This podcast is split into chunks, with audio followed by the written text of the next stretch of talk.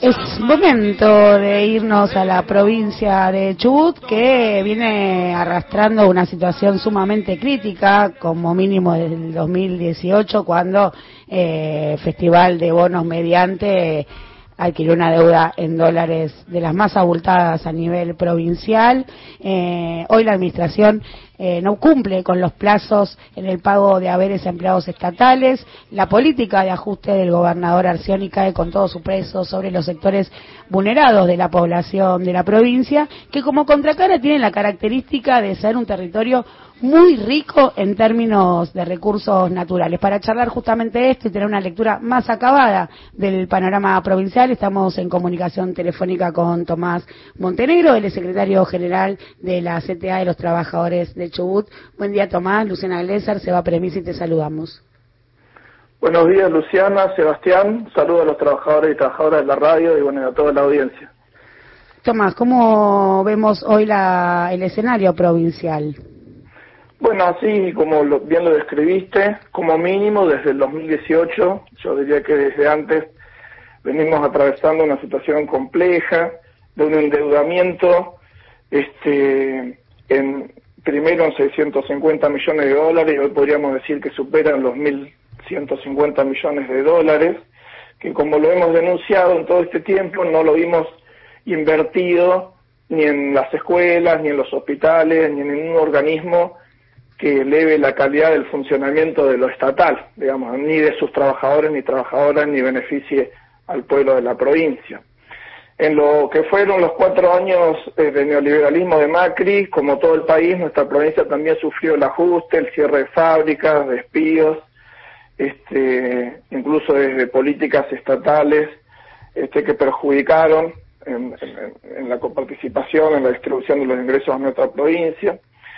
Y en el transcurso de esa situación se fue agravando y vulnerando los derechos de los trabajadores, en principio de los estatales, que hoy, como bien lo decías, estamos con un atraso salarial de dos meses. Eh, recién ayer se terminó, hoy, hoy, perdón, hoy recién estamos terminando de cobrar el aguinaldo de junio, sin noticias del aguinaldo de diciembre.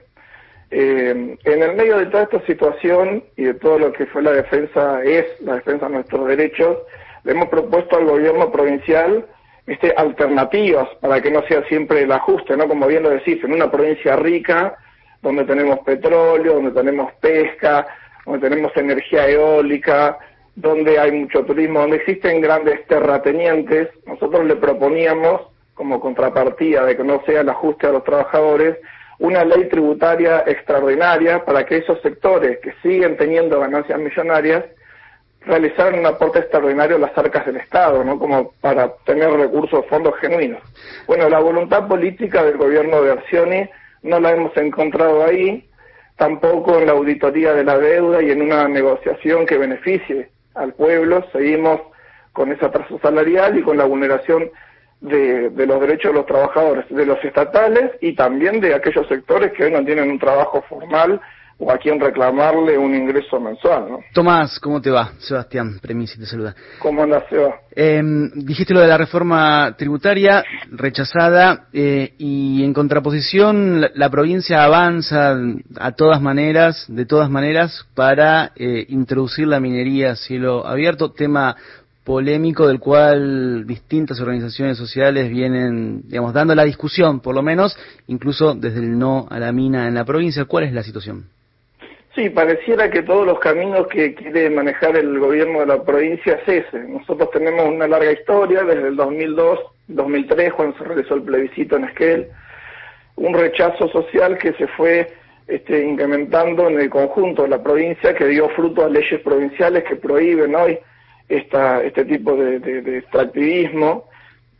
Hay un rechazo social muy amplio a este tipo de, extractivismo y el gobierno pretende, encima con las características de este, no ir los diputados, las diputadas a la legislatura, sino que no sabemos ni de dónde sesionan, desde sus casas, etcétera, ha pretendido todo este tiempo instalar a espaldas del pueblo y contra una voluntad este, social eh, la, la, mega, la mega minería, ¿no? que sabemos perfectamente, después de casi 20 años de discusión, que las leyes que rigen en nuestro país de la megaminería no se han modificado y por eso nosotros denunciamos que es un saqueo, porque fueron escritas en los años 90 a beneficio de las multinacionales y en perjuicio del Estado. O sea, cuando uno discute, la provincia discute que eh, un beneficio del 3 al 5%, festejando eso, cuando vemos que se llevan el 95% de los recursos. Esto es lo que pasa en todo el país.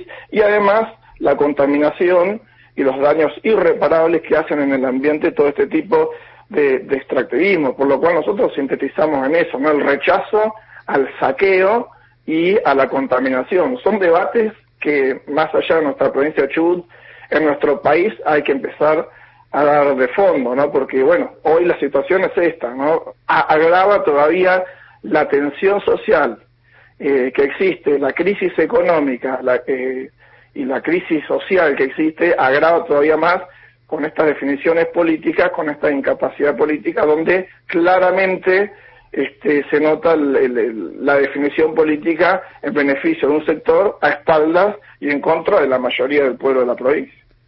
Tomás, te agradecemos muchísimo esta lectura precisa y rigurosa y preocupante sobre la situación de la provincia de Chubut. Bueno, les agradezco a ustedes por el espacio y bueno, felicitaciones por el programa. Muchas gracias. Pasaba Tomás Montenegro, secretario general de la CTA de los Trabajadores de la provincia.